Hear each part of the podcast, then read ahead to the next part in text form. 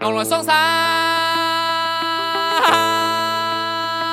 弄了哈山。传统文化它给人的东西不只是记忆上的呈现，舞狮对他来说仍然是插曲，是但是舞狮这个过程给他的人生，嗯让他站了起来，让他真正的成人了，就是这是传统文化给我们带来的力量。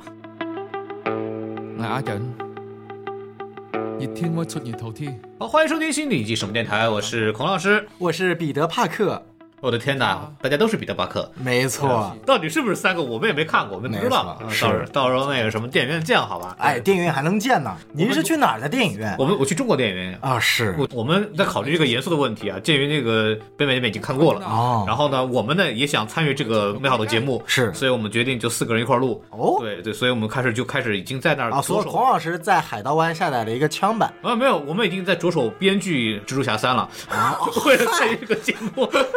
哎，厉害了。开玩笑，但我和小宋有这个预计啊，可能会在元旦的时候去一趟我们中国澳门，是就在中国去看这部电影，对吧？对对，不不我只是跟我女朋友预计，孔老师自己去跟我没关系。啊，是这样啊，哎，是，可能我们只是同一场，他就坐我们旁边吃吃狗粮，对，哦，这样也是这么说的哈。是是是。啊，那我还是去香港吧。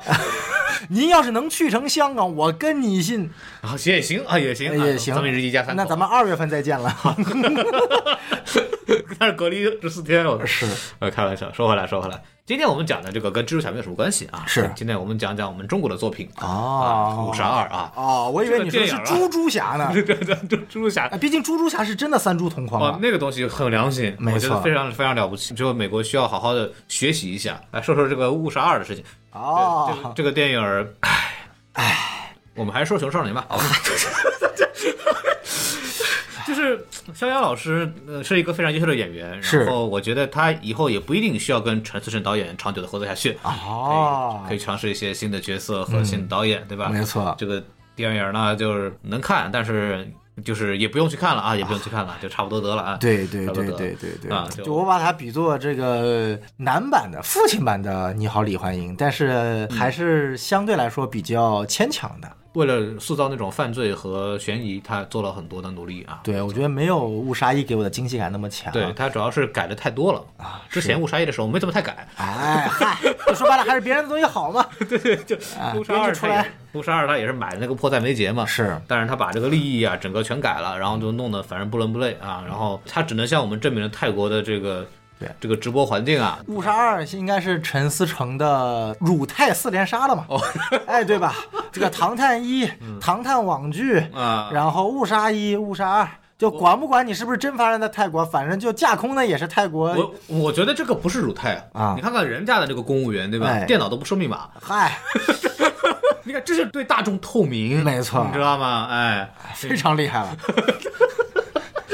就人家那个直播系统不会被掐断的，是，呃，没有人没有什么社区预警这种东西，对吧？特别牛逼，我觉得这个技术很好，像不像我们这边很多技术环节的问题？是是是是，关键啊我在看《误杀二》的时候，我就想，如果我是个泰国人，嗯、看到伟大的中国拍了一部电影，是在一个架空的国家，嗯、为了烘托出这个国家的政治制度啊，有多么的腐败，嗯、多么的烂到根底，嗯啊，你看不是我泰国没事，然后结果这个路人来不来一句萨瓦迪卡，萨瓦迪卡啊，你说这算不算辱泰呢？而且你看看，他用的是泰国的场地，没错，拿到泰国的反税，是，你看，哎，这叫什么？这叫给外国人递刀子。没错，用我的场地拍东西，还明不指的骂我，这话怎么听起来这么耳熟呢？哦、对，这个就是涉及到我们今天这部电影。没错，今 天我们来讲讲上汽。哎哦嚯，还嫌聊的不够吗？哎，这这事儿都闹得我们都开始搞独立服务器了。是啊，说到这个啊，就是欢迎大家这个积极给我们的这个节目打赏，因为独立服务器的费用真的很贵。是 对，为了一期要一万块钱呢。呃，那那倒不是，反正为了为了让这个节目那个能够独立完整的流畅的更新，我们做了很多的努力的，希望大家能够支持我们。然后说到这儿，我们的微信公众号是 S M F M 二零一六，二零一六。哎，说到现在大家还不知道我们这期节目聊什么，你就敢上标题？标题有哦哦哦，雄狮少年，雄狮少年是啊。对这个电影呢，应该是十七号上映的，也就是我们录的是本周，我们就马上看完就录了。嗨，因为谁不知道前面有前面的点映呢？啊，嗨，对我们就是感觉还是看完以后非常觉得哎很值得一聊，然后包括他近几天呢也也不能说近几天，就从那个人物形象公布开始吧，就遇到了很多大量的指责和风波。是然后这些人呢，基本也没看过电影，对吧？对对，我也不知道他为什么那么那么有自信，对吧？就反正就可能体现出中国人自信吧。没错没错看到 B 站 UP 主或者那些博主什么发的这种喜欢这个片子的视频，然后弹幕和评论，哎呀呵啊，都是什么这个这个恰饭了是吧？啊？对，恰饭你就罢了啊，被美军买了，你们掐的是什么 CIA 的饭，对吧？没说是美军不错至少说是 CIA 啊，international，啊，非常高级，international，啊，想说回来，就是我们觉得这个电影确实还值得聊，也觉得挺好的，所以通过这个机会给大家也聊聊这部电影。没问题。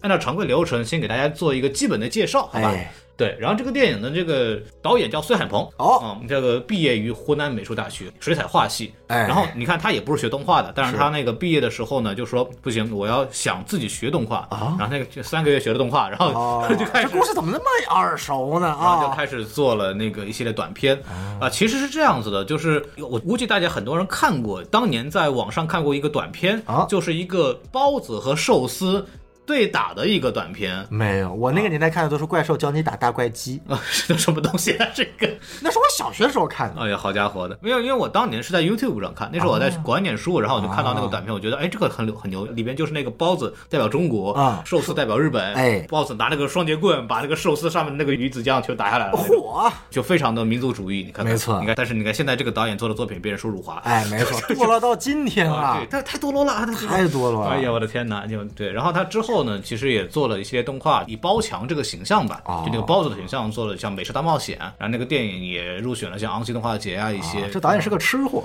哎，对对，反正我估计挺爱吃的。他过去的作品，包括其实《熊市少年》，其实都入选了昂西嘛，昂西也是、是呃国际上非常知名的一个奖项、哦啊。这个时候就有很多人说了。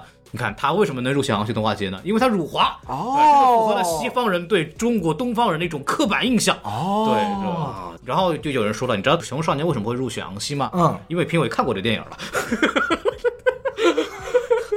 可以可以，不知道你在黑什么人。有有道理，有道理啊，哎有道理，有道理有道理对对对。然后说一下编剧李泽林啊，李泽林这个名字其实挺熟的，嗯嗯，因为这个人呢，之前写过一个 B 站上线的一个电视剧叫哎《风犬少年的天空》。呵，就是那个他是编剧啊，主要编剧。啊然后这个电视剧其实口碑还不错，看豆瓣有八分，对吧？虽然我也没看啊。好然后，但是他接下来有一个姊妹篇的电影我看了，哦 叫《燃野少年的天空》。这怎么全是天空啊？哎，这个这个天空就很吓人了啊，对这是部叫《雄狮少年的天空》。哎，有道理啊！哎都是少年的天空。那个片儿，我当时的短评是张一白一屁股坐在了国产歌舞片的棺材板上，然后再也起不来。嚯，那部导导演是张一白。对对对，啊那个《风雪少年的天空》也是张一白，反正就是他也是这两部吧，这两部的编剧。啊，也是比较擅长。他之前也是一个知名作家，然后也是后来走入走入编剧行业之后，就做了一系列这样子几部关于青少年的电影啊。啊，那不得不说，这部其实我觉得从编剧意义上和角度上来说，还是相对来说比较好的很。商业，呃，而且很少年啊，对就延续了以往的这个风格。然后说一下评分啊，这评分目前为止豆瓣是八点三分。哎呀，不啊挺不错的了。啊，这个分数，呃，有人甚至说这可能是年度最高的中国国产电影之一，应该是。啊，就反正今年的这个电影吧，咱家反正也也不用多讲了，反正就一片凄惨。对，然后我们说一下票房啊，啊，目前为止这个《熊人少年》的总票房呢达到了六千三百三十八万，哎呀，呃，这个分数呢，其实还有点低啊，我感觉。啊，因为它像我们今天录影的这个周日啊，它的票房是一千六百多万，然后呢，我们的这个《误杀二》呢就接近一个亿了啊，接近一个亿了。对，然后排片上呢也也不太行，票房占比可能只占了百分之十，嗯，然后呃排片是百分之二十，像《误杀二》是百分之四十八，差不多百分之五十的这种。有点可惜啊，毕竟提早点映了一周，这个在前期口碑还是做起来了，但是后期可能在大众的多方面的影响下，没有成为爆款。就是像我，其实我的朋友圈之前很多的影评人也好，或者是媒体，或者是影迷，其实都看了这个片子，然后都在朋友圈里就自来水疯狂宣传。然后包括我在上周看了点映之后，也其实，在朋友圈里进行宣传。我觉得这个片子真的很值得看。如果它被误杀二给埋没了，就然后被大众这么给误杀了，那就不是误杀了，那就是真谋杀了。那就真的是太可惜了，真的是太可惜了。对，然后说到这儿，我们就来说一说这个打分吧。那我们两个分别打个分，小汤老师要先来。哎，好，我先来。是这样的，那满分多少？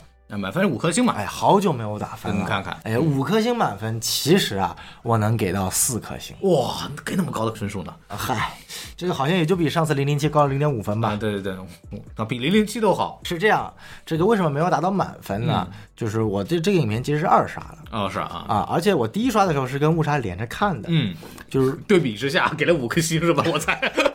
确实，这怎么说？就是误杀这个片子呢，就是你不得不说它催泪还是催泪的，哎，但是你催完泪的那个同时，你会觉得我操，他妈就是为了我催泪而拍的这片子，就是你你的的理智和情感是分得很开的。目的性非常强。对，嗯。但是看《雄狮少年》的时候，我觉得就是我第一次看也是有泪点的，但泪点并不是他给我的，尤其是后半段的泪点，我的泪点是非常诡异的诡异的分布在影片的各个角落的。哦，是吗？对我一般对于这种电影，我觉得都会是我比较喜欢的。那为什么最后没有打五星呢？然后就是我二刷的时候呢，其实仔细看，就抛开我们所谓的这个题材的优秀，然后包括它整个影片所传递出来的一些共鸣，它从整个影片的结构来说，甚至说编剧来说，其实我们还是可以用第一套路啊，嗯，第二，怎么说呢？它依然存在着一些所谓的一些煽情的片段，嗯或者说它的煽情口号，对就它的煽情不是那种煽情，像《误杀二》里面更多的是那种类似于让你会觉得感觉特别特别的尴尬嗯啊，尤其是你第二次不带这么强的主观的情感，当你剧情捋过一遍再看的时候，你会觉得啊，尤其是他不断的要说，哎，我要病猫变雄狮，病猫雄狮啊！没错 就在喊。就是感觉你我们的 show don't tell 嘛，就你太多东西一定要 tell 出来，就觉得有点奇怪了。你看像里面他们经常说，可是他们都说我们不行，我要成为一只雄狮，啊 就就那种啊，就就哎，就就觉得有点那啥。没错，但是你不得不说后半段，就是我们知道，就从他开始进入广州开始打工之后，你这个什么口音？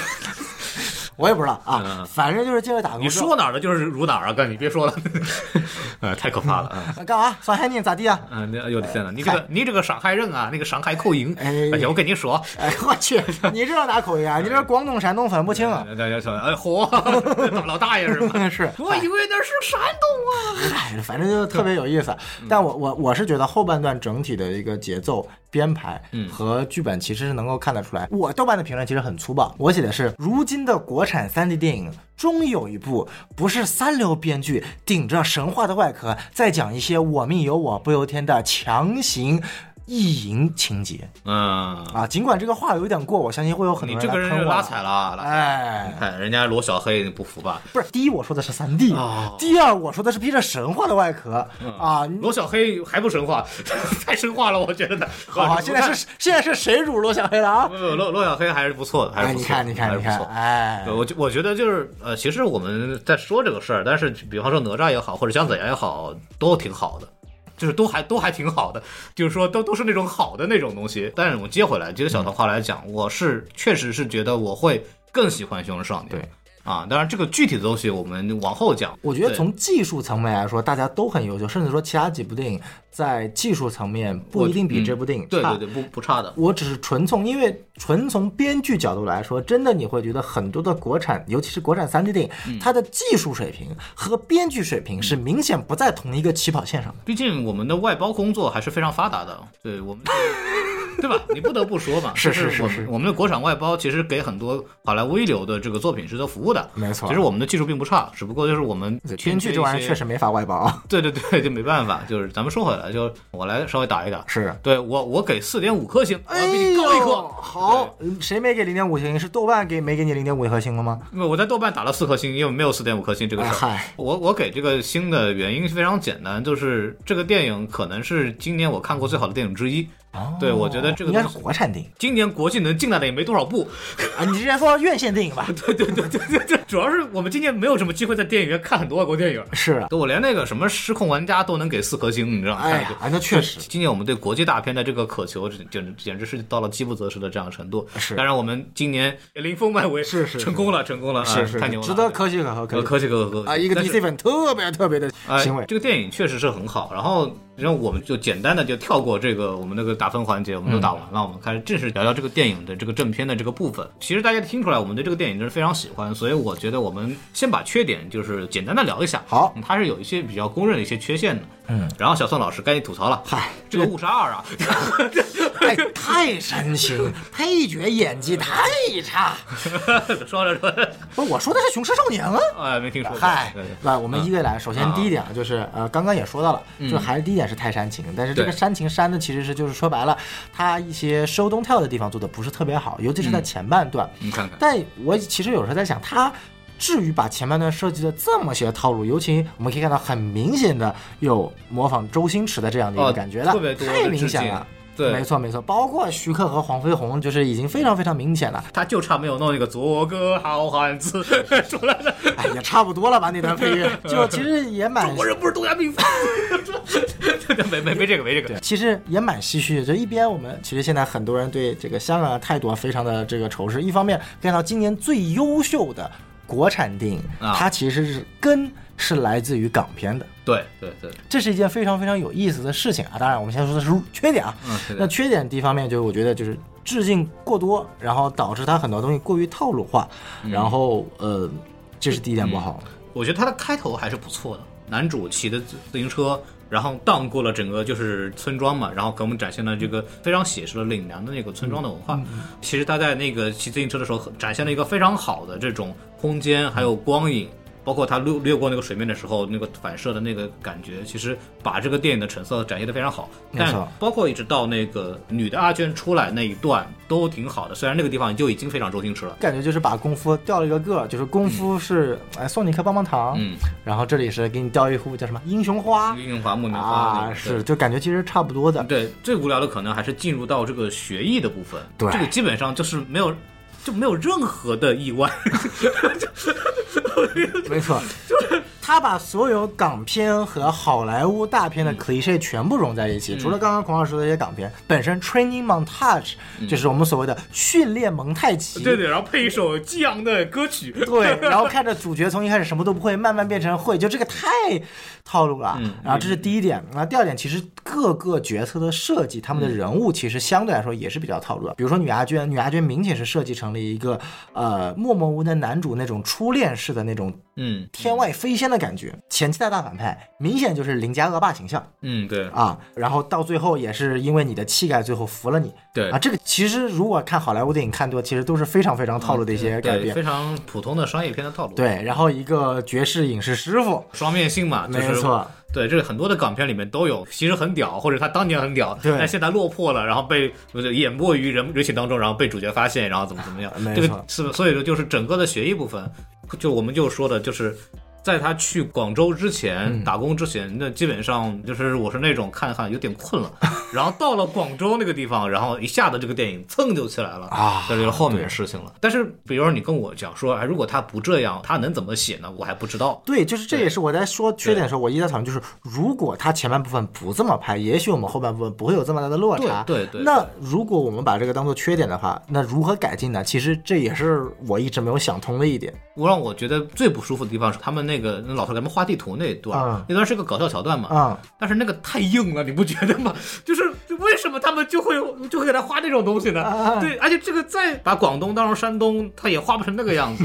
对，这个有点太刻意了，就是那三番走的就没有什么必要。对。对，但是很有意思的一点是，我那场正好是全全满的，嗯反而那个桥段是全场笑的最多的地方是。吧？就是呃，反而在对那些本身对于喜剧没有太过的基础或者了解的人，我并不是一个港片迷，嗯啊，包括那个《龙虎武师》那部电影上映之后，我给那部电影打了三分，我的评语是太多所谓的呃矫情片段了。当然这句话是我个人的，我当时也说了，这是我个人感觉，因为我对于港片是没有情怀的。对我看的港片仅限于一些周星驰的电影，啊呃，可能零星还带一些徐克的电影，其他的基本上成龙都没看过是吗？成龙的什么 A 计划，然后都没看过警警察故事都没看过，对，因为你小都没看过，，就甚至别说小宋了，我跟小宋还差个五六岁呢，对吧？是然后对只有五六岁吗？对，五六十岁是吧？你你就要来这个。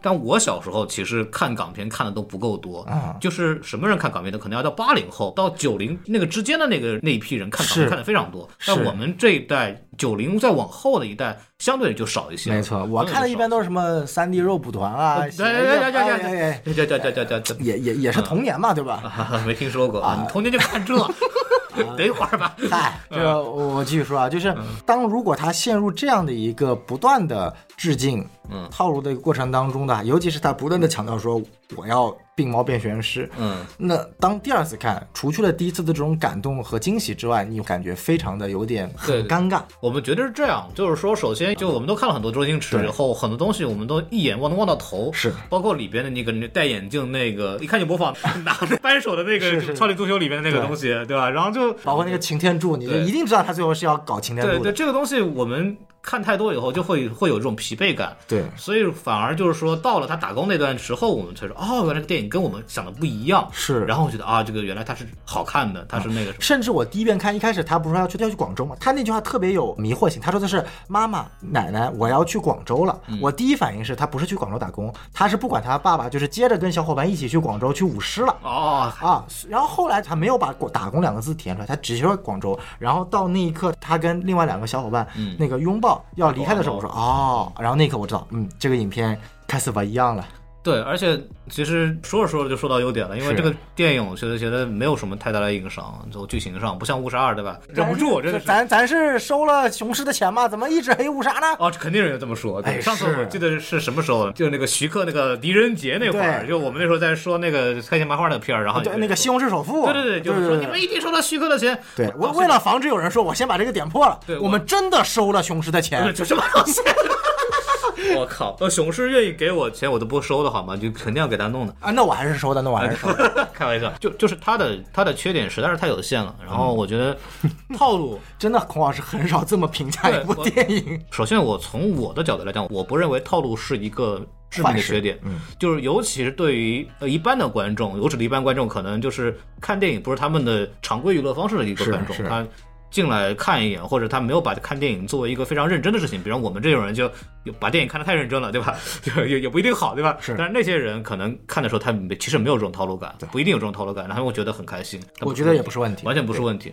然后说到优点吧，说到优点，我其实想说很多东西，因为我在看的时候，我跟小宋一样，我在很多地方都有感动到。就是第一个感动，就是我刚刚在讲的那个骑自行车那那一段，可以把这部电影的整体的画面质量和这个基调给建立起来了。对我跟黄老师一样，我第一个泪点其实就是第一第一幕场景，为什么呢？我其实就在几个月前刚刚去了一趟广州、哦去玩的，对然后中间我们没有在广州的市区待很久，去了它一个岛。嗯，这个岛上的场景真的跟开头那个村庄他骑自行车的场景一模一样，所以我当时就我操，虚实相生的感觉特别明显。现实感还原的非常好，而且他其实去还原这种现实感，他有两件事儿。第一件事儿就是我们之后要讲的，就是他的现实主义的这个部分，嗯就就是他要去做现实主义一个非常必要做的事情，就要把现实感做足。嗯那他怎么去把这个现实感做足的呢？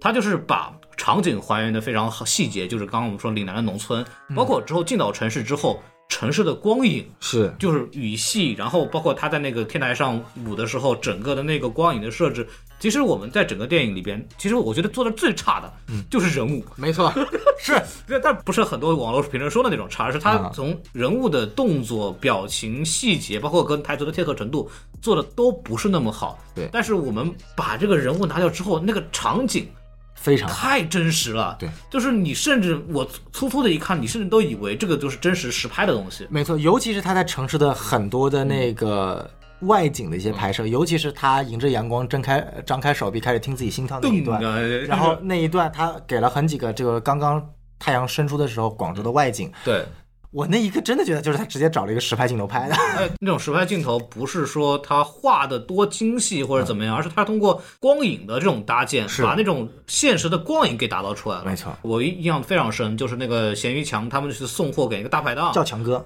就叫好叫强哥，强哥，哎，所以你就是阿珍是吧？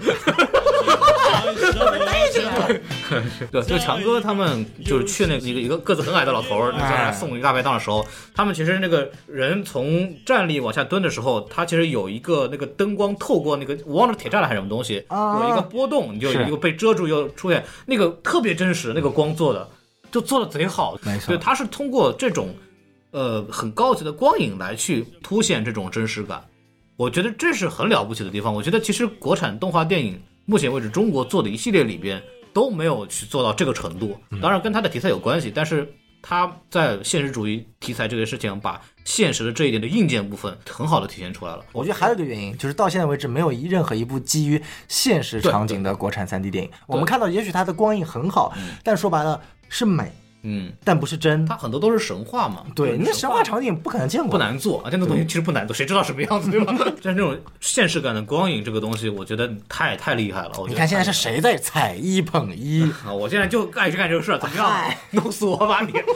真的好，真的好，所以我觉得大家如果有机还没有看的话，就是真的去看一下。我觉得选一个比较好的影厅去感受一下，真的是非常棒。而且舞狮的部分也做的是极哦致。，舞狮真的是太恐怖了，就是还是那个话，当你是远镜头的时候，真以为是实拍，你知道吗？哎，他那个舞狮是做到就是分毫毕现的，它是以毛为单位做的，对，它不像有些动画片为了节省成本，他把它做的啊，我们是风格化，啊、就那种就是把那些细节可以省掉了，是对，但它这个真的是。一根一根毛这样的渲染出来的，对他们当时我是看到采访说，那个导演就说，当时我们用那个什么云云云系统来去那个什么整嘛，然后把一个服务器给整爆了，哎呦我去！还还挺花功夫的，包括那个舞狮那个流畅程度，嗯。那个也是写实的，就是你如果看过舞狮的话，你也知道，没错。而且他的动作极其的流畅。其实他拍武打戏拍的也非常好，他通过仰拍啊或者怎么样，真的就是港片的精髓啊！真的非常棒，真的非常棒，而且他充分利用到了动画片的这种灵活性，就动画片是没有无所谓机位搭建的难度的，对对对就是我想整怎么整，我角度多仰都可以，甚至他的镜头设计也做的是非常的好，比方说在最后一场的时候。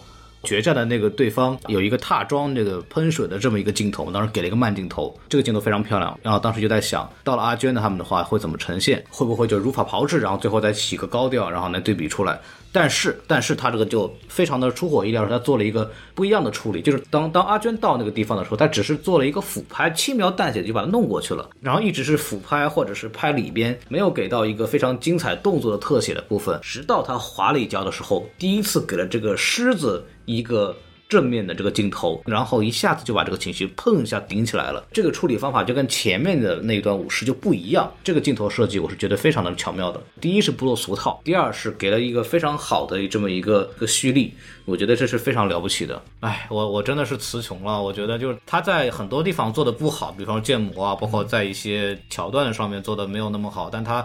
在该使劲儿的地方，就是完全没有吸力。对，而且我觉得这点更可贵，就是你能看得出来，他其实他的预算没有很充足，对对。知道什么地方该省，嗯，知道什么地方该花功夫用来去渲染去做，这个本身就是一个非常非常难得的事情，这个很很难像一个所谓的新人导演能够去干出来的事情。他。思路很清晰，知道自己要什么东西，对。而且最重要的是，制片人也给他了很大的支持，就是允许他去做这样的尝试。您看，所有的其实包括迪士尼吧，我们说迪士尼动画技术有多好，是其实他们为了商业化做了很多，比方说我要设计一个萌物，我要把人物设计的非常好看，这也是我特别想说的，终于有一部国产电影没有萌物了，毫无萌物，对，就是 太棒了。对他真的是给青少年或者青年的电看的东西。我觉得那个雄狮，就是说到这些，雄狮不够好看吗？嗯，对啊，雄狮那些武士那个东西真的好看。他甚至把那个舞狮的那个整个的行头做的，就是真的是非常的精细和颜色配比啊，甚至比很多实际上我们在看到的舞狮的颜色都要做得好，就充分体现出了这个艺术上的这种加工。嗯，这个电影我其实从技术上，我觉得就是，因为我们也不是不懂制作，我们就从我们可能分享一下我们对这个东西观感。他在现实主义上基础搭建上做的真的是非常非常出色的。然后我们说到这边，其实我想到另外一个点，就是传统文化这个事儿啊，哎文化这个事儿，因为我自己，比如说我很喜欢听相声，相你相声何止喜欢听相声，就是是一个相声，也是一个非常、呃古老的传统也文化，古老都说不上，但它确实是一个传统文化吧。是对对。然后我们其实也面临的，包括京剧也好吧，就是我们听的京评梆曲啊，那些古曲也好，都面临了一个就是失传问题嘛。然后我一直在思考这个事儿，就是如果当一个曲种或者一个传统文化它失去了它的市场的价值，它很可能最好的归宿是灭亡，因为他可能没有办法。嗯。对，但是为什么说他还有魅力，或者为什么说我们还在鼓励大家去学习传统文化呢？我觉得这部电影给了一个非常好的解答，就是这部电影一直在讲的就是，只要你心中有鼓，有那个武士的鼓点，你就是一头雄狮。嗯我们从传统文化里面学到了什么东西？是是练功的坚持，嗯是你对一个东西有热爱，是是你对一件是是因为你热爱这件事情，对一个技艺的长久以来的这种去钻研，这种东西从你从你幼年学艺的时候。一点点被培养起来，你这种坚持，你的这种勇气，你面对学任何东西传统艺术都是非常艰苦和枯燥的。嗯，就是你台上很漂亮，花团锦簇，但底下说相声也一样，你别是别别看就一张嘴，你那个哎早上六点钟出成功，你还得喊呢，都都得有那个东西是。那个东西你没有热爱，你没有坚持，你没有对记忆这件事本身的这种欣赏，你是学不来的。我要说的是什么东西呢？其实这个东西是给一个少年人非常好的磨练，就是你这种对记忆的学习是给了这么一个人。呃，一个长久坚持的这种精神力量，这就是为什么这里边说的雄狮的古典对人的鼓舞，其实意思就是说，传统文化它给人的东西不只是记忆上的呈现。电影结束之后，这个孩子其实阿娟不会再舞狮了，嗯，或者是短时间内他肯定不会再舞狮了，是他还是去打工去了。舞狮对他来说仍然是插曲，是但是舞狮这个过程给他的人生造成了极大的影响。是，让他鼓足勇气，首先赢了一次，嗯让他站了起来，让他真正的成人了，然后去养活他的家，实现他的这个所谓的价值。就是这是传统文化给我们带来的力量，通过这部电影体现出来。不是说传统文化电影就得跪着喊什么我们这个艺术快死绝了，我们这个艺术有多好，不是又是在内涵哪位百鸟朝凤？不对，什么叫哪位百鸟？就是不是那样子的。传统文化给我们目前带来的价值其实是这个，就是精神上的指引。嗯我们对我们文化的认同，我们对中国人这件事情的认同，是可以通过学习中国的传统技艺能够得到的。这才是一个宣传传统文化电影的一个方向。因为这个技艺舞狮还是不乐观，虽然它在某某些地方还是一个常规的这样的一个庆祝方式，但它长久以来，它慢慢的肯定是没有慢慢没有市场的。嗯，就真的是它不是一个呃现在大家普遍会用的一种娱乐的方式或者观看的东西。嗯，但它还能给我们带来什么？嗯，这才是传统意义是、传统文化的价值的所在。嗯，对我本来我们以为看的是个少年励志电影，但其实我从这儿我真的看出来，我们为什么要喜欢传统艺术，或者我们为什么把这个东西展现给大家看，这才是价值。我觉得这个电影它做到真正做到了这一点。我我一个很喜欢传统文化的人，我我就在这儿我是流泪。我觉得这种电影很缺，而且它的角度非常好，太太不容易了，太不容易了。哇，很少能看到孔老师这么表扬这部电影。上一部上一部的电影还是上一部了，是我想不起来了。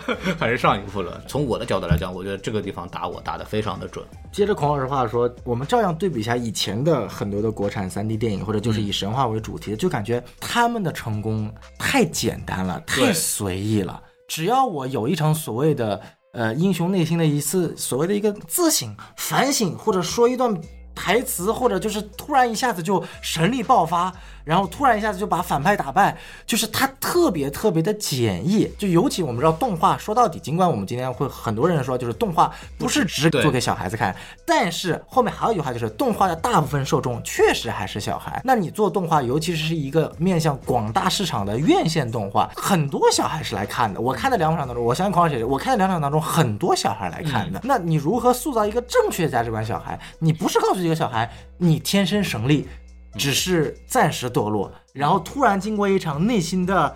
自省，突然一下子就神力爆发，然后把不管是像姜子牙一样把这个权力最上层的人突然打爆，还是像哪吒一样突然就我们有某有有我不由天，我就是一个神哈。对，或者又像什么青蛇白蛇一样要逆天改命打法海，就是这种故事，在我们现在看来，它好吗？它好，但是它太随意了，它太简单了，它没有办法对，尤其是现在的少年儿童，真正能够感受到说，成长需要真正力量。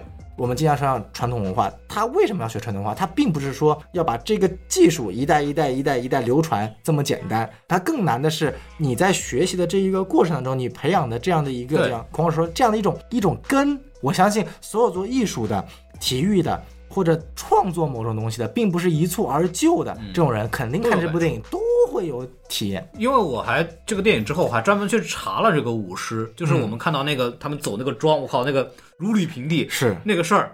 就我真的之前没太注意这个这个项目啊，我是真没知道。然后我后来专门去查说，真是这样，嗯，真能做到在上面跑，你知道吗？辗转才能把这个人往上送，是 真能做。动画片一点没夸张，一点没有夸张一点没夸张。但虽然可能没有那个什么什么侧空翻嘎亮都没那么高啊，但不一定有那么恐怖啊。那个开场那个戏太夸张了，但是他那个走桩的那个，包括前后蹦跳，两个人配合怎么样？很好，就真的有那个东西，你知道吗？就我看我都看傻了，我当时就这个真屌，就 就之前没有注意到这个东西，就能学习那个东西的小孩儿，其实真的是这是个财富，其实就挺好的。然后除了这一点之外，我觉得还有一点，这部电影很不一样的是，它走出了我们像日本动画或者美国动画或者美式剧情去学习的套路。嗯，因为还是那句话，罗小黑好好，但他还是那句话，他是拿着日本的东西进行修改和改良，形成我们所自己的东西。嗯，其他的国产电影，我像哪吒，哪吒内容是中国的，但是它的三段式结构，它的逆天改命的套路，一看就是好莱坞电影，嗯。好不好？也好，但是只有我看的这部电影，它的一些元素是套路化的，没问题，但是它整体的电影风格所要传递出来的东西，是真的我头一次能够在国产的都不说动画电影了，电影当中也是非常能体现出来，能够说中国的东西。啊，就我很少讨论电影，说一定说今天你拍一个中国电影是要有中国的东西，我觉得没必要。你拍一个 international 的也挺好，大家都能看，对吧？但是真正你看到这种电影的时候，你会想到就是哦，终于有一天日本有自己的 A C G 文化，韩国有它的韩流，美国有它的好的文化，那中国国的国漫，其实我都不想用国漫这个词，因为你要用我们叫叫国创，对国创。这 是 B 站发明的一个词儿，好像是。对对对，但是我是觉得，就是我自己看日本动漫很多。今年我看了两部非常，我个人觉得非常不错的日本动漫，一部叫做这个《平家物语》，啊然后还有一部呃名字我一下子忘了，因为其实拍的不好，但是它是讲日本的这个三味弦的。哦，也就是说，这两部对，嗯 大家都知道，就是其实都是从中国传过去的嘛。《平家物语》其实讲的当时平平清盛那一那一代人的一个呃兴衰故事，然后整个也是有三味弦的这样的一个传递的。就你看这两部剧，你会感觉就是说，日本是真的在做文化传播。对对，就我一直不觉得 Netflix 做的韩国剧叫文化传播，我不觉得鱿鱼游戏是文化传播。嗯它让外国人知道韩国有什么东西，一个鱿鱼游戏吗？传播了，传播了，碰糖。就是我相信大家到现在为止，没有人搞得清楚最后那个鱿鱼游戏是什么样的规则，没有人搞得清楚，我都没搞清楚，我只知道最后把那个人撞出去就行了。但是日本，尤其是日本动画，两个人把人撞出去是什么文化传播？就我觉得，就是大家经常在传，就是这有什么好文化传播的，对吧？但是你你不得不说，日本现在大量的动画，尤其是传到欧美地区，它真的是在文化传播，嗯包括很有名的漫才。漫才其实说白了跟相声非常像，对对对，那其实就是相声对。我非常喜欢这个导演北野武，他就是漫才出身的。最近有一部 Netflix 做的日本电影《浅草小子》，就是呃北野武的当漫才出身的这个传记片，也值得大家一看。就你能看到日本在不管通过动画呀、偶像呀、综艺呀、剧呀、电影，不断在做文化传播。包括之前那个《入殓师》，前段时间刚刚上映的，在国内那个就是把日本的那种精神给极致的传递出去了。对，但是只有到今天的雄狮，我真正看到了所谓的属于中国根的中国动画。咱们说回来，就是一个非常重要的议题嘛，就是现实主义这个问题，就中国根哪来的？它其实一一定是跟中国现状或者是真实情况能搭上边的。没错比方说这个电影其实提到了几个点，就首先是留守儿童，哎，它其实设置的背景是二零零五年的，没错中国那个时候就是也是在一个大规模的这样的去打工的这样一个情况，没错然后这里边实际涉及到就是呃我们的女那个男主阿娟，叫男主阿娟，嗯啊，听着好奇怪真的很奇怪。但是他那个就是男孩娶女生姓，这个是真的很真实，挺有意思的这很中国，对对，很真实。然后他是父母在常年在外打工，自己没有人管，嗯，所以他才变成了他那种所谓的病猫样，嗯。就是大家都不待见他，觉得这个人是个没人管的小孩儿。其实我我在小时候的时候，嗯，都会有，我们叫野孩子，哎，就我小时候这个话真就叫野孩子这三个字。然后包括我小时候，很多同学的父母、家里人都会说，哦，那个孩子是野孩子，不要跟他玩哦。嗯，对，为什么？因为那个小孩没有家人管，他可能怕怕这个人会带坏其他人。是是，因为确实是相对来说不让人待见，他各种原因。但这个东西不是他的错，但这个东西，所以阿娟这个人，他就是包括其实他的阿狗阿猫阿猫阿猫狗确实全都是都都是这样，没人管，对，完全就不招人待见，是这样一个环境。首先这个就很真实。对，第二个就是外来务工人员这件事情，嗯，就体现到首先他的父母这么没贡献，然后过年也啥都没有，就在那啃馒头，嗯对 对，然后还要说自己有大鱼大肉，其实挺挺挺挺真实的这些事情很真很。真实的这个东西。然后现在的咱们的务工人员吃的比别人好多了。你就现 B 站上我看到有很多那个外来务工人员做的那个 B 站的视频，就是在每天展示他们的那个。生活还可以，相对来说对。然后这包括他去打工的时候遇到的那种睡下下铺，然后我都不知道有东西叫下下铺，对，我也是觉得这个很神奇这。孔老师挤得进去吗？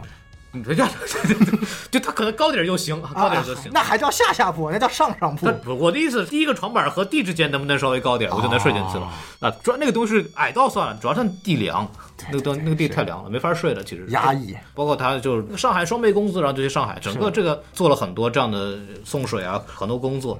最让我触动的是他跟女的阿娟在城市里遇到的那一刻。嗯，那个有两个细节让我让我非常的难受。第一个细节是那个阿娟把他请上车，然后带他去送外卖，嗯，对吧？送快递，然后他走的时候，第一反应不是去解安全带，嗯。是是在哎怎么怎么下不来？下去，嗯，就说明这个人他他从来没有坐过车，是。对，从来没有坐过私家车，嗯。对，就是这个是一个细节。第二个细节是他下来之后。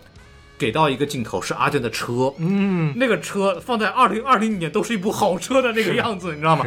一下子就那个给那个车那个镜头，一下子把他们两个的阶级洪流给拉开了，是。瞬间的打破了，就是我们之前讲的这两个人会不会发生点什么事？是。完全不会，就 完全不会。他就他用这个镜头告诉你不会的，嗯，然后包括那个女的那个阿娟那个女生就说啊，我以后不能舞狮了，就我现我今年只是形象大使，对。一个女生不能舞狮，这个女生失去的只是一个作为女生不能舞狮的这样一个事情。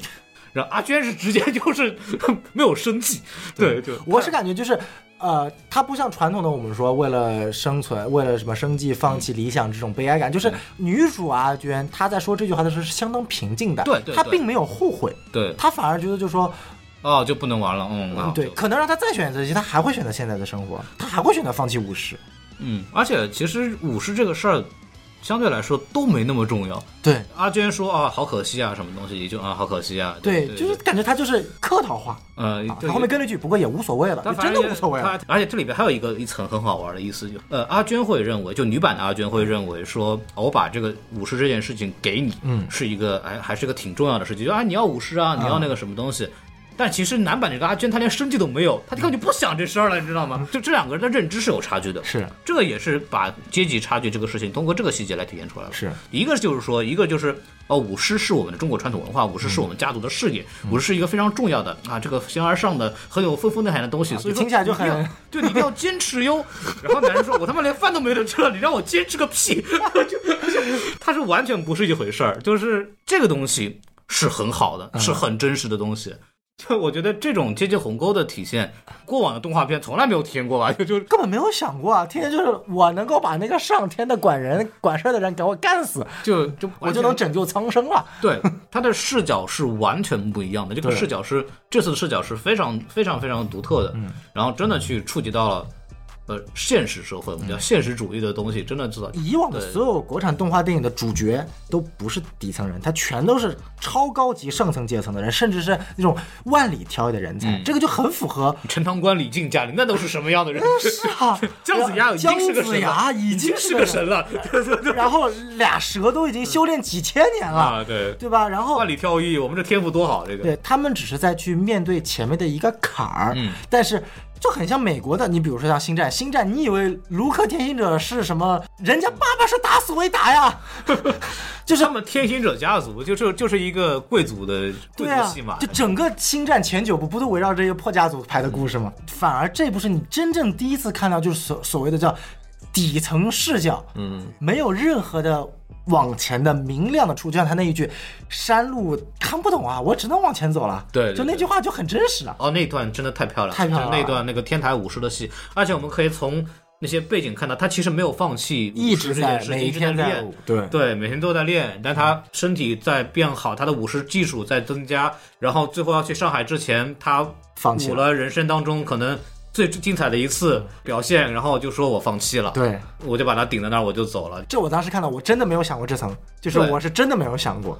真的，真的，就我还以为说我们五月是不行，我要去舞狮。对，我以为他是这次舞完之后，迎着朝阳，突然想起来，嗯，我还是爱舞狮的，对对然后带着石头就跑过去参赛了。对对 他没有，他就他就走了嘛。但是后来是看到师傅，包括他的那个兄弟们在那儿努力，然后就说看不下去了，就是还是那样子。这就说到这个问题了，就是这个电影的结尾其实非常好，结尾其实是他还是那个比赛是赢了嘛，反正对吧？嗯但他也是，我是这么想，就是我有个不同的看法，我觉得没赢是吗？我觉得没赢，为什么呢？因为我我在前面就影片前面呢有个细节，就是专门的播报员说了一句话，嗯为了弘扬中国传统文化，本次大赛组委会为本次奖项的获得者准备了丰厚的奖品。啊，这就什么意思？就是我觉得如果他赢了，他能够获得这个奇迹去改命。但是为什么最后他还是选择在上海打？我的感觉是他没赢赢是吧？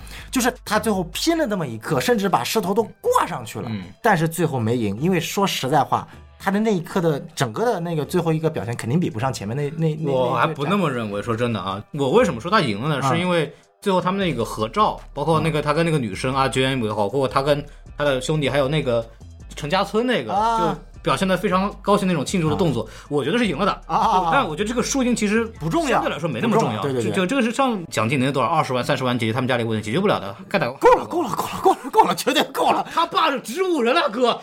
大哥，零五年那个是二十万，多少钱？啊不不，这个咱们就不讲了。我觉得这个这个这个不是重点，钱里也没数是吧？对，关键他来上海，这是重点。对他后来来了，就是这个核心的点在于，就是说一次青春的热血胜利，它不像其他动画电影，好像一我赢了这一下就改变我的人生了，我就阶级鸿沟跨越了。我就跟以前不一样了，我就是是是就是哪吒是我，我就是成神了那种感觉。对姜子牙就是我也是被认可了，他没有，他没有改变他的结局，他一次青春的热血胜利，他没有带来所谓叫永恒的成果。对，就这个是很不一样的，在青少年完成了一次又一次的事情，他并不是说他一下子能够彻底改变掉我们这个人，是而是我们通过这一次一次的成功，慢慢建立起我们这个自信，慢慢的得到我们这种成长的力量。这个不是说我们刚刚反复强调，虽然我们老说拿哪吒说事儿，但是我们哪吒还是不错的啊。是是但是哪吒那句“我命由我不由天”，那那个东西，那个东西很奢侈，那个东西真的有点奢侈。这个世界上有多少人能够由自己不由天呢？对，但是反过来说，这个东西它有一点点西方，你知道吗？它有一种那种西方的好莱坞的那个东西，就是我这一下我就不一样了，我就那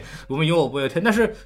内心有鼓点，心里就有雄狮。我们只要有这个鼓点在，我就能不断努力往前，越一点点往前走。对这个很中国，对这个非常适合中国的普通的老百姓的那种东西，就是包括就是留守儿童或者是这些打工者，像我们其实也是打工人了，对是我们是通过一点点小的胜利，慢慢的让我们鼓起信心，让我们能够继续往下走，往前走。但是前路是什么样的，我们现在不知道，我们只能一点点一点点往前跑。没错，我们没有像很多欧欧美国家一样有比较大的社团空间，因为中国人毕竟人多嘛，我们的竞争压力，我们的整体的社会压力非常大，我们没有那个优势，我们就是一点点往前啃，不断努力去追赶，这就是很中国的精神。就比如说欧美的故事，它通常是一个什么阶段呢？就是它的阶级鸿沟已经非常明显了，它就会出现一个问题：故事的主角往往是一个富家人的一个孩子，然后这个孩子天生他有一个小缺陷，比如说身体体弱呀，或者有什么毛病啊。说话是吗，对，然后被所有人 这个这个这个这个骂。他原来是个国王，我要成为一个最好的国王。嗨，是，但是他不折不挠，不气馁，然后经过不断的努力，终于在一次演讲比赛中好好的说出了话，然后 从此就大富大贵。呃你说这国王演讲，哎，你说的是什么？你说的是国王排名是吗？就是你会很清楚的感觉到，就是他其实是让你带入一个，其实你本身身份尊贵高贵，只是经历了一些挫折，但当你跨越了这个挫折，你就。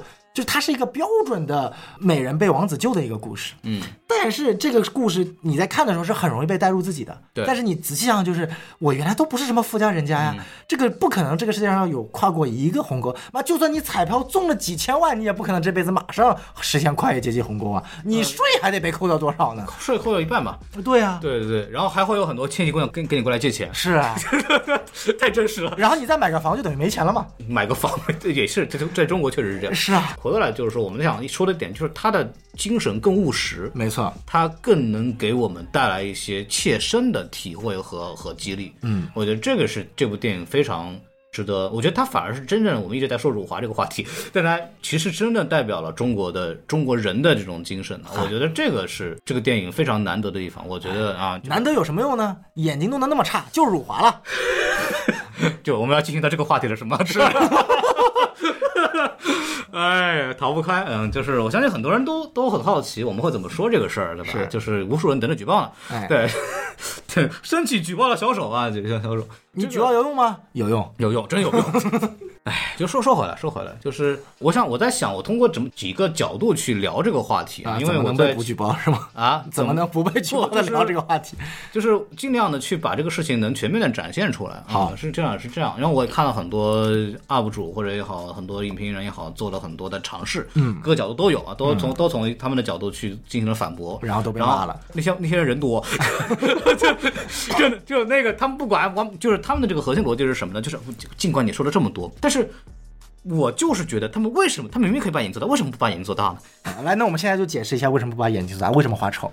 呃，首先是这个问题，就是我们在确定这个事情有没有辱华，或者作者是不是恶意的在做这件事情之前，我们要先要判断一个事情是，那么这个眼睛小或者这个所谓的眯眯眼，它有没有作用在剧情上？嗯，那么在这个电影里边，我认为它是有的。是 对，首先整个电影从来没有说阿娟长得帅吧。嗯，然后他们甚至会说，里边台词就是我们长得这个这样，我们就是一副病猫样，我们就是没有人瞧得起。他们就他们的角度就是病猫、瘦猴、肥猪，就已经很明显了。就我们就是缺陷，我们长得就是不好看。嗯，那他的人物形象不好看，不是很正常吗？嗯，还有这里还有个逻辑点，就是说，这个人不好看，不代表中国人整个都不好看吧？就是一个任何一个民族都有好看和不好看嘛。你不能说我这个片里面展现的出来这几个人不好看的人，你说这个东西辱华了。他他们不代表中国人，他们不代表所有中国人，他们只代表他们这这几个人，没有他们什么都代表不了。就是好，就是如果有些人说这部电影在身材羞辱，我还能够接受啊但是你说他辱华，我接受不了，对吧？你说你你羞辱那些长得像猴子的、长得胖的人，说他身材羞辱，OK，我能接受。哦这个这是个新的喷点哈。啊、对，这是个这有人喷的，有人这么喷的，嗯我看到过。对我说这个点，嗯尽管也是很奇怪的，但是我能接受你这么喷、o k 好吧？但是辱华这个点就是太 莫名其妙了吧？就是大家越觉得这个东西丑，他越做对了。对啊，就这个几个人就是不好看。你相比来说，呃，比如说那个女版的阿娟，或者是强哥，嗯或者是强哥的媳妇儿，其实都不难看，嗯或者说他都没有那么夸张，嗯，对。而且那个男主其实当他把头发剃掉之后，他的比例就变好了嘛，因为它那个整个上面的头王国头去掉之后，它整个眼睛跟脸比例，打工身材要好了吧？对对，而且最关键的是什么？它有神，嗯，就是它其实真正的区别，就是真正的让我们觉得啊，这几个人丧不打眼的，没什么精神。然后最后他剪了头之后成回来之后，他一下子就感觉没有以前那么难看了，嗯，眼里有神了，他的精神变化了以后，他这个人的气质就变化了，他不再是病猫了，这不就对了吗？这不就是这个动画片要干干的事情吗？是对，而且不漂亮不等于侮辱，这个很重视我就很重要。不漂亮是常态，有几个漂亮的人啊？如果如果每个人都是范冰冰那样，范冰冰也不好看了，是吧？就是对这个何况那还是整的。对啊，这当然这个东西我们等会儿再说。但是首先是吊眼这件事情，或者我们叫眯眯眼之间，这个眯眯眼这个事情，我要再往后再说。哎我们先说吊眼这件事情本身，在我国的传统的形象里边是经常出现的，并且都是以正面的形象出现的。哦，就比方说传统的仕女画，你大家去看传统的那种仕女画，嗯，没有像日漫那种咔大眼睛的。你说日漫那个大大眼睛就符合我们亚洲人的特点吗？眼睛都两个眼睛占大半个脸，那就符合我们亚洲人的特点啊如日了如日了没听说过吧？哎就包括京剧的盔头，我们如果真的有人喜欢传统文，你们真的但凡真的喜欢传统文化，哦了解一下京剧的盔头怎么戴的，哦，都有一个用那个什么胶带吊眼的东西，嗯那个东西，他眼睛就是那样上去的。嗯你说这个辱华吗？京剧辱华吗？京剧它一直是这样的，它辱华吗？啊就你非要这个关关老爷丹凤眼，他辱华吗？是啊呃，，当当关老爷为什么要丹凤眼？为什么要设计成这样？因为他睥睨天下，嗯他傲，嗯所以他那个样子，他要把那个东西体现出来。哦，这这辱华吗？这里边的任何一个形象都是中国传啊，统的，这辱曹操，都不辱华，哎，包括那个包公，他也是这样的。嗯，对，因为所有的东西，他就是要把那个威严给实现出来。包公没辱华，他辱黑人了。对，嗨，嗯，那那个还不是一样，黑人那是另外一件事情。哦就我要是黑人事情，如果我们大家再往前翻，在八十年代早期的那些女明星，嗯刘晓庆啊也好啊，那些、都是有比较明显的较狭长的眼睛和圆的脸盘。嗯，就因为传统的中国人其实大部分长得是那个样子的，对，反而是现在大眼睛、蛇精脸这个东西，一个反而是我觉得反而是受了西方的一些影响，包括呃，就是削尖的那个下巴什么东西，这这个东西你说。那样是长成范冰冰那样是不辱华的，长成这样是辱华的，我就有点就有点本末倒置了。那么到底是从我们为什么要用一种西方的语境来去理解这个事情呢？这是有问题的。嗯，再然后再往下说，就是我们先说这个事情，就是首先这个小眼睛不代表侮辱华，对。对，第二件这就是我们还有一个点，就是说啊，那他那个什么什么不带侮辱，人家外国人就说这个小眼睛用这个小眼睛的动作来侮辱我们，就来说我们中国人，嗯。这个话没有错，嗯。但这个东西种族歧视或者叫刻板偏见这件事情，它是有它是有情境的，好吧？嗯。首先就是是什么呢？就种族行为对有两个特点，或者有三个特点分扩展开来。首先就是它是由外部发起的，嗯就就是我们同样一件事情，比方说 nigger 这个词，就是 n word 这个词，我像我和小宋在美国从来不敢说这个词儿了，因为保不齐这个环境里面有没有这个，我在中国都不敢说，尤其去广州。就肯定不爱说这个东西，因为这个东西就是一个白人冠以黑人的这种侮辱性的称谓，就是相当于外族在说这个词儿的时候，就黑人在场的时候，就是一个明显的。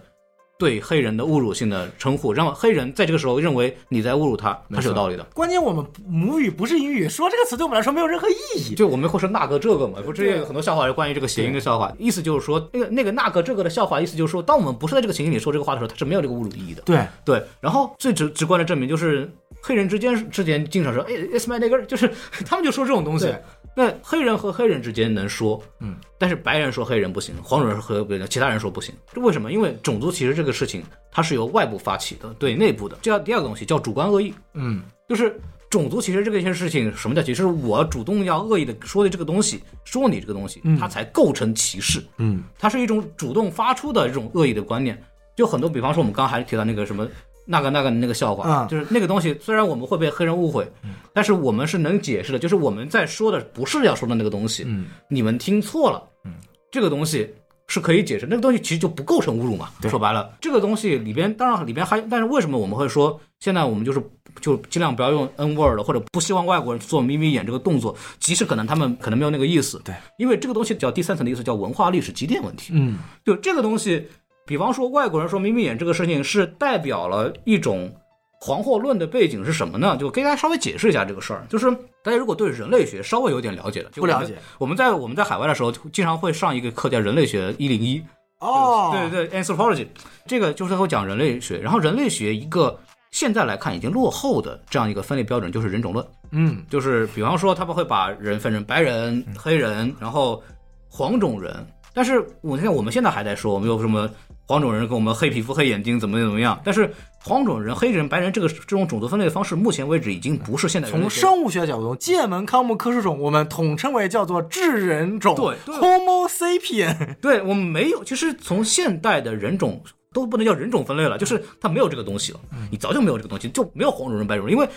说白了，就是外国人都说了，亚洲人跟所谓白人之间的皮肤真的有明显的区别吗？都是白的。我其实真的看不出来。姚明多白呀！我靠，啊，林书豪他妈多白呀，在那儿，他并不黑或者怎么样，但你不能用一种黄色来去形容，因为白人、黑人、黄种人反而是一种来自西方的一种刻板印象，就是因为欧洲人或者叫 Caucasian 就是那种说我们为什么是我们白人，我们为什么把自己说成白人？因为白色相当的纯洁，嗯因为我们为什么说黑人是黑人？就除了他们确实黑之外，嗯黑人代表了肮脏，代表了混乱对、这种东西，所以把它命名叫黑人，就是 black。嗯，黄种人，你看这个东西，你说白嘛也没那么白，黑肯定也不黑，啊，但是他肯定不黄，对吧？是 就是说，那那怎么我只能给你弄个黄人？因为黄种人代表了肮脏，代表了混乱，代表了那种奸邪。对，他这种东西，黑种人、黄种人、白人的这种分类本来是带了一点点的，就是白人中心主义的。黑白黄本身这个分类是基于白色至上这个前提条件下而分的类。对，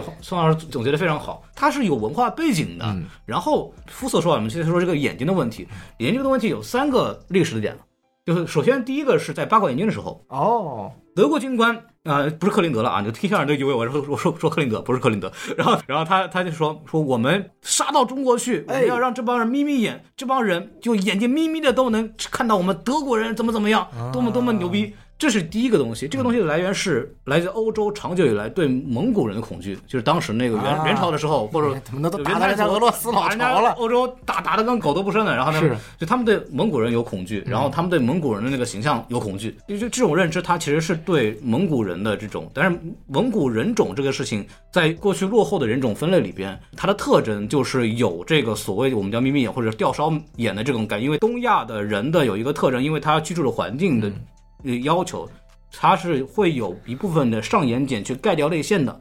所以会形成了一个好像吊梢眼的这种形象。好家伙，你这生物学都来了。对，就我专门去查了这个事情。哦，对，专门查了事情。我还以为你从自己脸上照个镜子就知道而这种特征其实常见于就是两广、福建或者江南地区。就大家如果区分的话，其实中国的各部分的这个人还是有有一些区别的。就比方说东北那边，反而他眼睛比较大，或者人高马大。你说啥呢？啊，我眼睛大吗？就相对来说，它有这样子的一种特征的。我这眼睛是绝对小，我可是东北人啊！你看，就是东北人里面也有眼睛大小的，对吧？没错，它会有这种分类。相比来说，比方说亚洲人，因为环境的原因，他会有这种的特征。嗯，这个东西本来是客观的，嗯，但是因为这个蒙古人当时太狠了，然后他们就反而会对蒙古人有一种害怕而造成的某种仇视。然后就来到第二个问题，就有个东西叫唐氏综合症，嗯，这个也是在我在很多。反驳这个这个熊人少年说他辱华的这个一个很大论点，说当年呢他们把这种形象把它跟唐氏综合症放在一起，他那时候甚至唐氏综合症会变成直接形容是什么叫唐氏综合症的脸，像蒙古人那样的脸，是不是就是所谓的小儿麻痹症？不是，唐氏综合症俗名叫智障，也就是说智力障碍。好家伙，这就是一种这叫侮辱，就是我要主观的。用一种恶意的方式去去去来说这个事情，来形容这个事情，本来长这样并没有问题，但是我用唐氏综合症不太好的状态，就用这种东西来形容，来用蒙古人或者用亚亚洲人脸形容这种不好状态，那这就是涉及到侮辱了。所以后面都不让用了。这是第二个问题，是提到这个蒙古人种或者是东亚人种的所谓这种特点，把它跟负面联系起来。然后第三个事情，二战的时候，这个跟这个还不是中国人的事儿，这是日本人的事儿。因为美国和那个日本打仗，所以很多的那个日本人被关到集中营里边去了。啊，啊，对，然后。有的人就是很多中国人也被抓起来了，是因为就中国人和日本人从这个欧洲人看来或西方人看来分不太清楚。对 你别说他们了，我都不一定分得清。就我们就我们其实能分清楚，就是比方说我们的留学，我们还是比较明显的神态啊，他的动作呢，动作感觉就能给你张照片，其实你真分不清，大概有一些感觉。但是对于西方人来说，他就跟我讲，真的分不清楚，好吧？他们就完全根本看看不懂啊，对他们完全不知道。他们说那怎么分辨呢？就有一个哪个大聪明，错，大聪明还可还行。对，他就说，看日本人和中国人是不一样的哦。日本人啊，是你要把那个眼角往下耷拉，中国人呢是眼角往上耷拉，然后他就写了一个东西放放写到那个报纸上，然后然后就形成了这个观念，就好像往上掉的是中国人，往下耷拉的是日本人。然后然后这个东西从这个以此来发展，变成了一种对亚洲人的敌视和标签。嗯，就眯眯眼成为了亚洲人的标签，不论是往上往下啊，往上中国人，往下日本人。还有一个东西是傅满洲，嗨，终于又聊到傅满洲了，对。傅满洲的形象，因为他确实代表了整个西方对亚洲人的当时的恐惧，东亚人当时恐惧，但这个也是往上斜。他往上斜是为什么？除了这个特征之外，除了确实东亚人本身相对来说看着邪恶呀，那看着就是，然后那两撮小胡须，就那种很阴险的感觉。他他就把人类本来阴险的部分加到这个人上面，是什么长长指甲？嗯，所以说就是。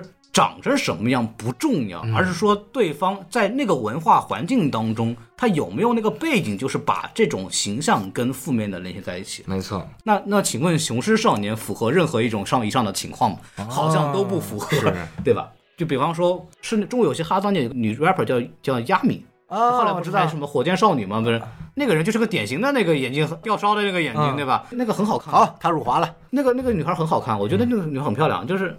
那个难道就那个什么了吗？嗯，对，就是不在那个场景里面去聊这个事情。就我一个中国人做了一个中国人形象的电影，做出来之后，他被说辱华。对，其实是这个事儿就挺荒唐的，就是我就是他不符合辱华的那种情境，这个是有问题的。为什么我们现在把掉眼睛作为一种侮辱手势？是因为我刚刚说的一系列的历史沉淀，我们把它简化成了说。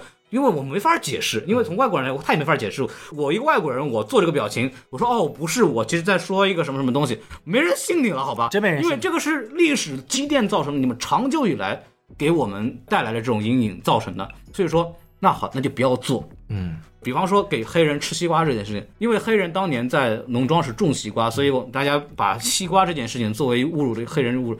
现在黑人吃啥都不行，那是那是另外一件事。巧克力也不行，炸鸡也不行，西瓜也不行。这个东西还是就是他得要那个场景当中，没错。所以说我们不要去做这个事儿。我们是个外族，比如说我们是个中国人，我们把韦德请到中国来，我们就不要给他送西瓜了，然后就就类似于这样，就这这事情发生过。包括那个炸鸡这件事情，比方说那个《绿皮书》里面那本书，是那个电影里面，就是一个非常明显的那个镜头，就是啊，那个我们请到了这个著名的黑人钢琴家，没错为了展现出我们的地主之谊，好客，热情们好客，就我们展，我们把你们这个家乡的美食给你摆出来，啊，每人一那个炸鸡，对。但是在这种情况下，他一定涉及侮辱，因为他是一个外族的人，为了好像给你的一种刻板印象，给你做出来的东西，他涉及到了某种的这种所谓负面的东西。但是黑人本身是非常以他们的炸鸡为自豪的，是。就有一个店叫 Popeye 在上海刚开，那是一个典太火了。那个那个在美国也也卖的不错，对吧？就是那个东西是一个典型的南方的黑人炸鸡，对，叫 deep fried chicken，就是那个我东西，我反而无法理解，就是它在美国是属于那种快餐。街边低级快餐店，到了国内变成了什么顶级西餐嗯，配上酒吧。那个东西反正挺扯，那是另外一个话题了。我觉得那个东西太扯了。但 Popeye 在美国就是一个街边街边的那种，还有什么像肯德基一样对，，还有 Taco Bell 也一样。但它比肯德基好吃。老说老实话，它它那个炸鸡比肯德基好吃。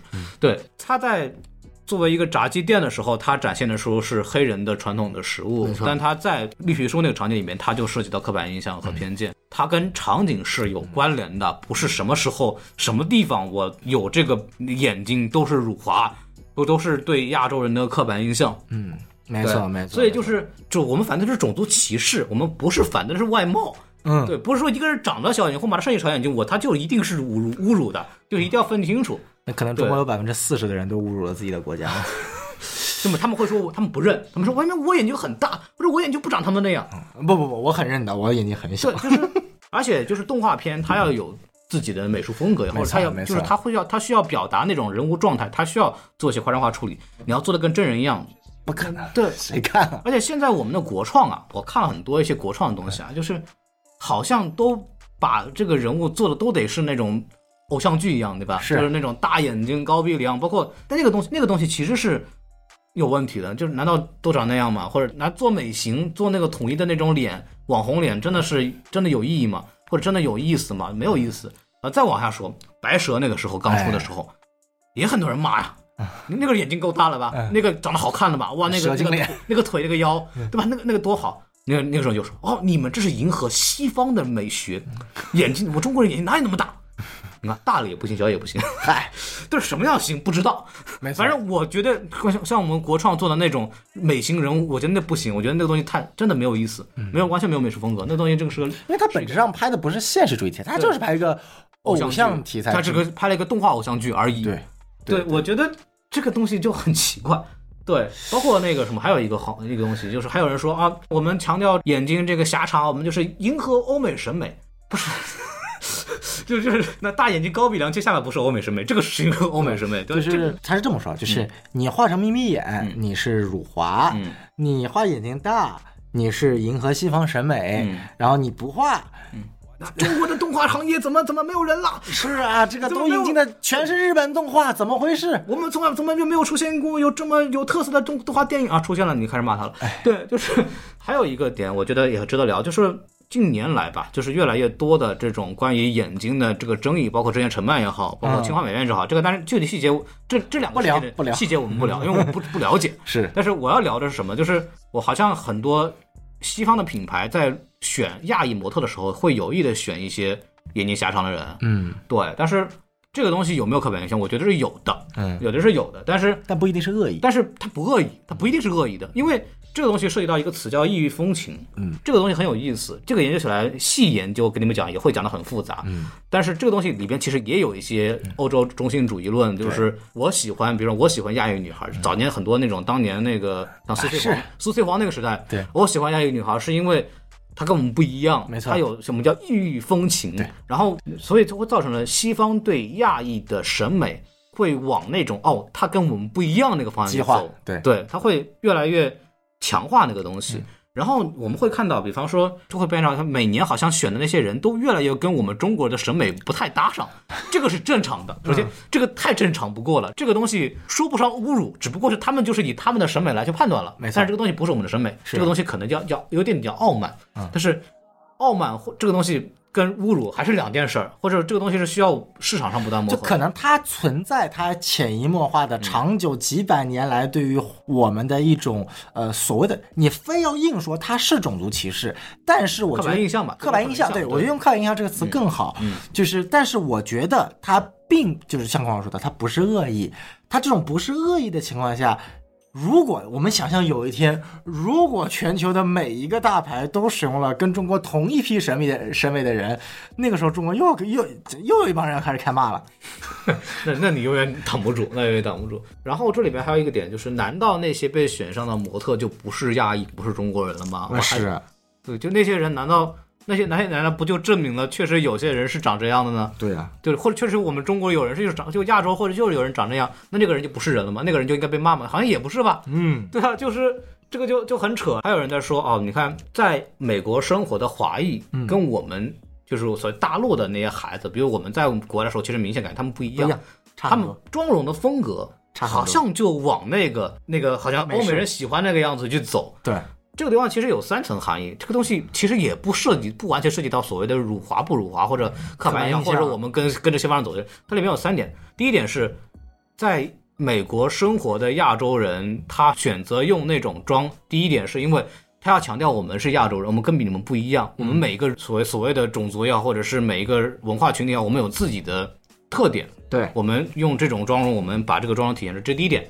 第二点是外貌自信，就是相对来说，欧美地区没有太把相貌物质这件事情那么严重。是，这我们感受下来是这样，就现尤其是现在，嗯，近年来越来越就是非常鼓励，就是长是什么样都有很美的地方都没关系，你要对你自信，你没有必要去因为长得跟欧洲人不一样你就自卑。他们很多人化妆就就就无所谓，就是我觉得怎么好看怎么来，我也不会说我要迎合某种审美，我就要去往那个地方画。就我觉得欧美人其实一个非常典型的现象，就是他就是他面对你的妆容，他只有两个反应：关我屁事，关你屁事。就很简单，我们就不说妆容了，你染个发，站在美国大街上，没有人理你的，鸟都不会鸟你一眼。站在国内，你在地铁上试试看，还有一个问题就是，我们一直在在开玩笑的说，我们亚洲四大邪术之一就是化妆术，就化妆类似于整容。欧美为什么就是或者是美国人为什么没有所谓这种东西？因为好像也不是特别在意需要把自己画的跟自己长得不像，就没有必要这件事情。那么我们把自己画的不像的这件事情的背后的逻辑到底是什么呢？这个有没有考虑过这个问题？啊，这个东西又要去说了。对，这个要说的 说多了就有很多，哎那就是不聊，你就大家可以想一想这个东西背后的东西是什么。嗯有很多，还包括就是突破了固有的人物设计习惯，就是侮辱嘛，这件事情就这里边有很多逻辑断层，你就在这这在他挑了三层。逻辑。对，他到最关键点，我一定要讲的这句话就是：我们有没有必要去用一种最大的恶意去揣度别人？嗯，你在这么拼命的去否定别人的努力，说别人用一种更高层的政治的，或者是用一种呃所谓的那种很崇高很大的东西去打掉，硬说这个人辱华，或者去打击这个人，你能得到什么东西吗？就除了你自己的那点那点非常可耻的优越感之外，你有什么意义呢？就是你你想干什么？就我就你要你要达到什么目的？但就是你需要达到的是，就是所有的东西都要跟你跟完全跟你要的那个东西一样，这个东西难道就是对的吗？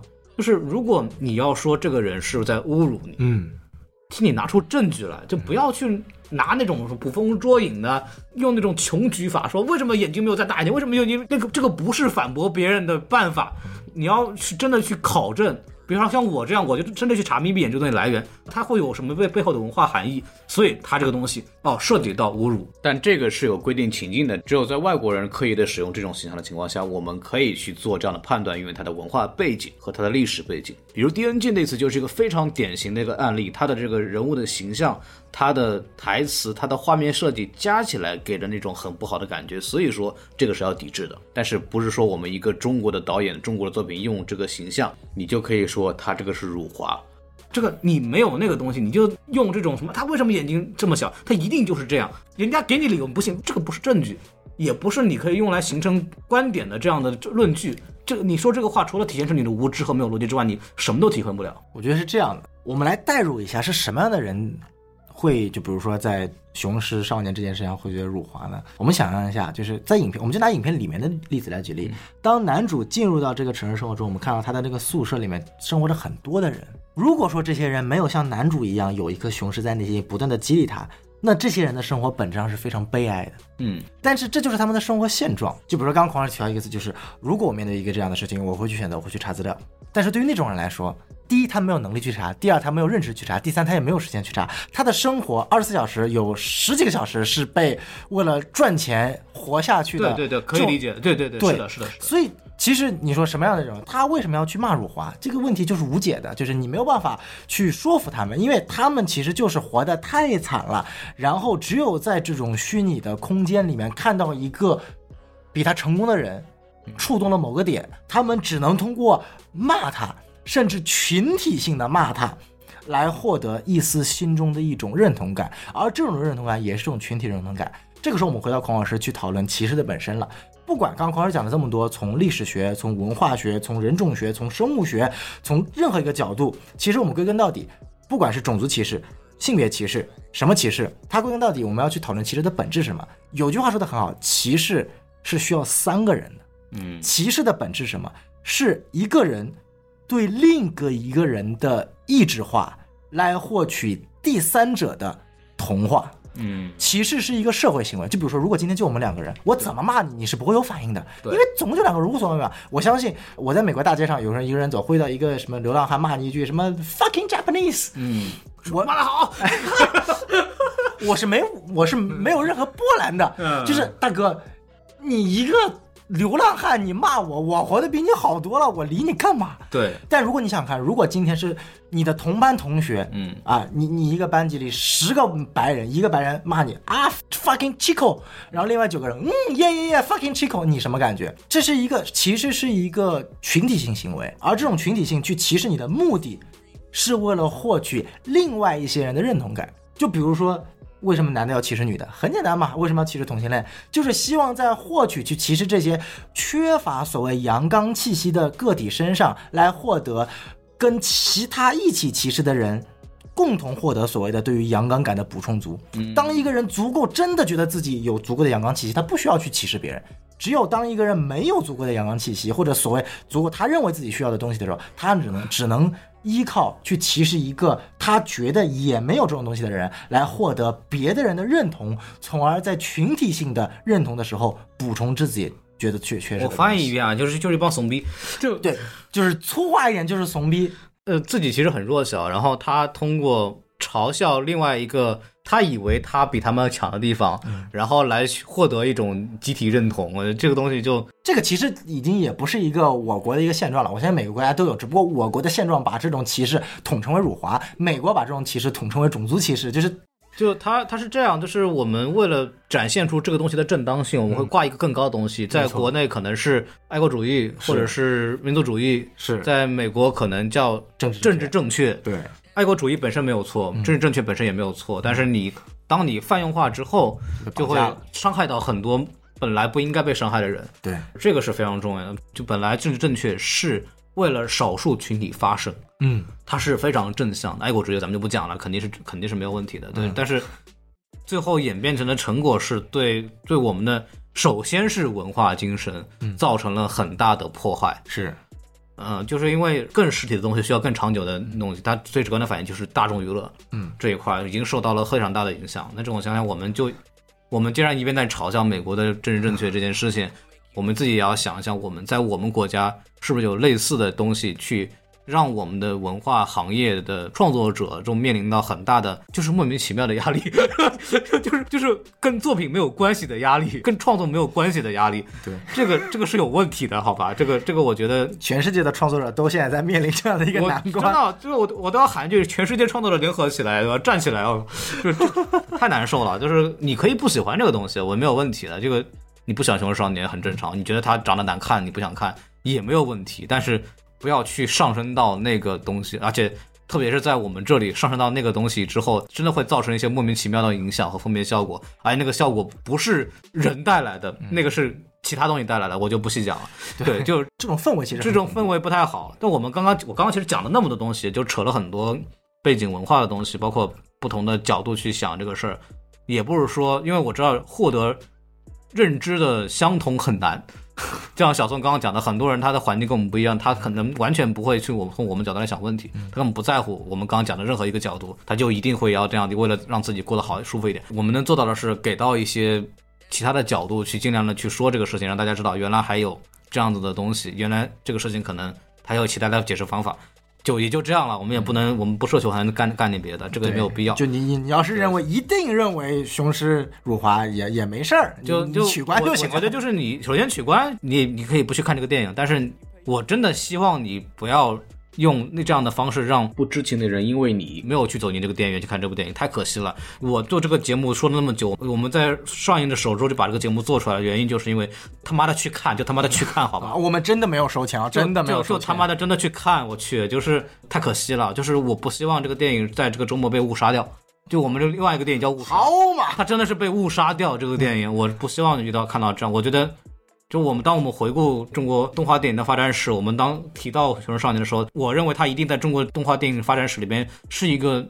举足轻重的地位，它是一个里程碑式的作品。嗯，但是当我们几十年后回顾这个作品的时候，我不希望大家讨讨论这还是辱华这个事情有多么可笑的这件事儿，好吧？这个这个我相信不会的，对，太愚蠢了这个事情，好吧？然后我们就说到这儿吧，感谢大家收听，是。感谢大家收听，欢迎大家关注我们的微信公众号 S M F M 二零一六，没错，S M F M 二零一，呃，加我们的这个微信公众号可以去加入我们的粉丝群，然后也欢迎大家在各大泛用性播客平台去收听，没错，对，包括各大主的国内的主流音频平台都可以搜索。我们的节目能看到我们的节目，大家都欢迎大家去订阅，没错。然后也是非常期待大家的时间。然后我们之后黑客帝国和蜘蛛侠都会做，黑客帝国可能由北美那边去做，没错。然后蜘蛛侠我们想的是我们四个人在一块儿去录这个节目，哦然后我小宋就是很可能就在元旦的时候去到澳门去看这个电影之后，给大家一块儿把这个节目录出来。是，不管最后在大陆有没有上映吧，反正这个节目还是给大家做出来，好好对吧？好，那个谁死了？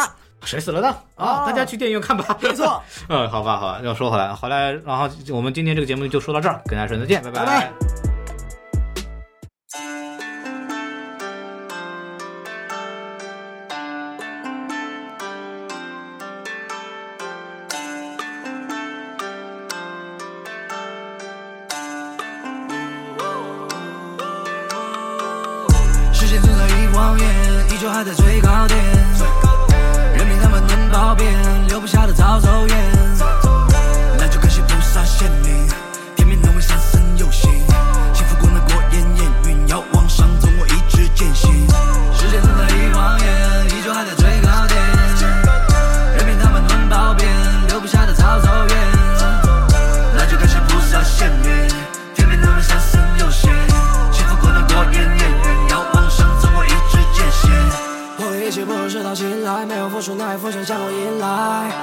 敷衍我就不许轻快，要是飞雪一时赶到楼阁亭台。本金爆料谈什么计划？那点生意不如我弹的琵琶。不知贡献，我只想在笔下，心自降佛来比比那个力大。最后连受不了旁人觊觎，我就是狂狂的不可理喻。不必都展示，别人精心命盘，大哥怎么可能去摆烂比喻？老师傅坚持光芒是个手指，肌肤颜色幻想见过老子。你的生命过于潦草，就不缭绕，养起个谱，还是真的可耻。深刻先生。